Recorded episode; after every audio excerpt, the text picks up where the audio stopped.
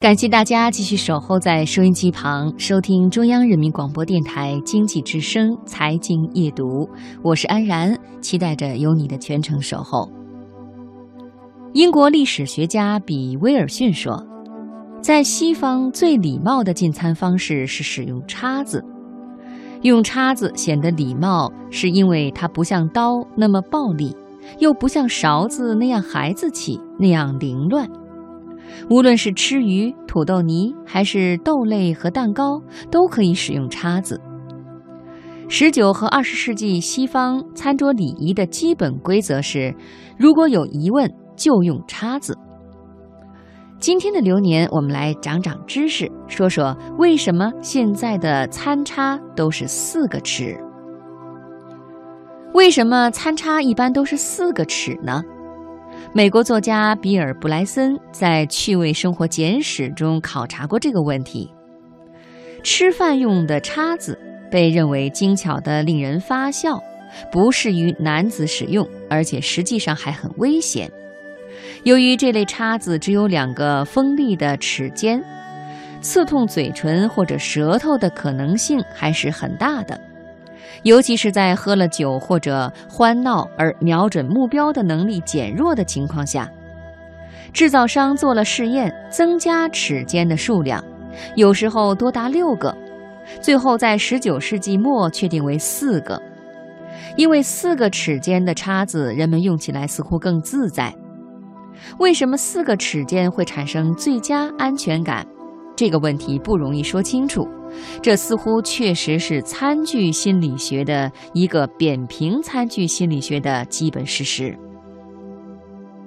比威尔逊在《想想叉子、烹饪和饮食的历史》一书中说，最早叉子有四个齿的，有三个齿的，但大部分是两个齿的。采用两个齿主要是出于对用途的考虑。两个齿最适合在切肉的时候把它们固定住，三个或者更多齿更适合把叉子当做勺子来用的时候，把食物从盘子送到口中。曾经有试验使叉齿多到五个，但人们发现人的嘴唇是承受不了这么多金属的。在西方，叉子原来只指一种农具。直到十九世纪中叶，它才跟食物发生关系。一六一一年，莎士比亚时代的作家和旅行家托马斯·克里埃特推出一部巨著，名字叫《克里埃特的纯菊》。他在书中对最初在意大利看到的餐用叉子大加赞赏。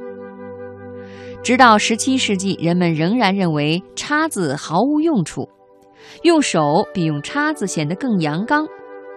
欧洲人中唯一的例外是意大利人，他们在中世纪意识到勺和刀都不适用于吃意大利面，他们给传统的木叉加上了第二、第三个齿。一七零零年左右，叉子才像勺子一样成为基本的餐具。在餐桌上放在勺子旁边的是刀。通常刀头是圆的，而且很钝。这种设计也是源自皇室的命令。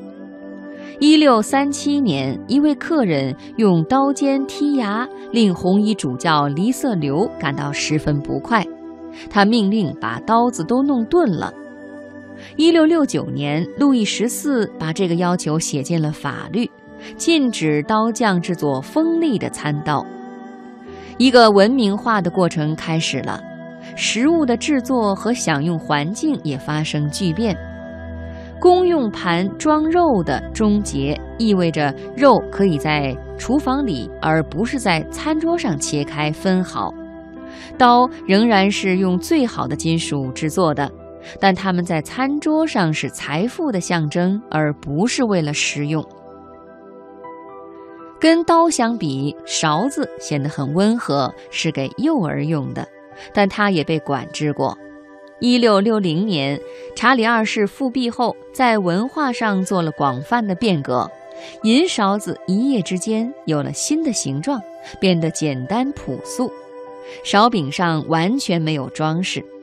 这些勺子都很重，据说是为了储藏银子，政府经常收缴银子用于国防，把银子做成餐具这样的生活必需品，可以防止被收缴。从功能上说，勺子用于帮助人们把食物送到嘴中。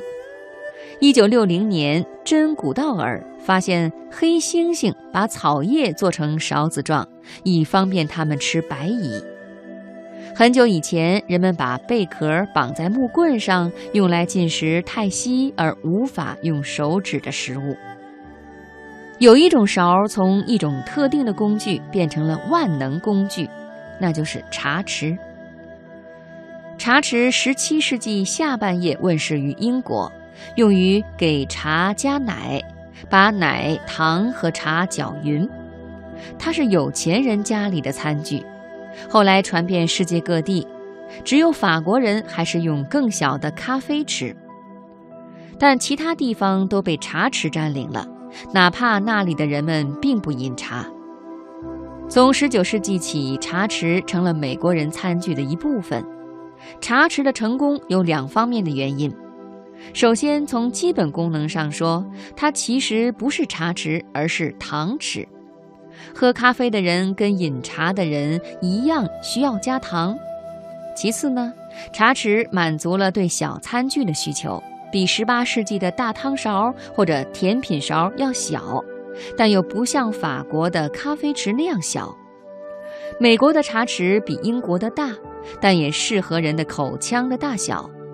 茶匙的用处千千万，所以他们才会经常找不到。可以用来量胡椒粉，用来尝尝正在做的菜，还有许多可以用茶匙来吃的东西，比如蛋糊或者梨。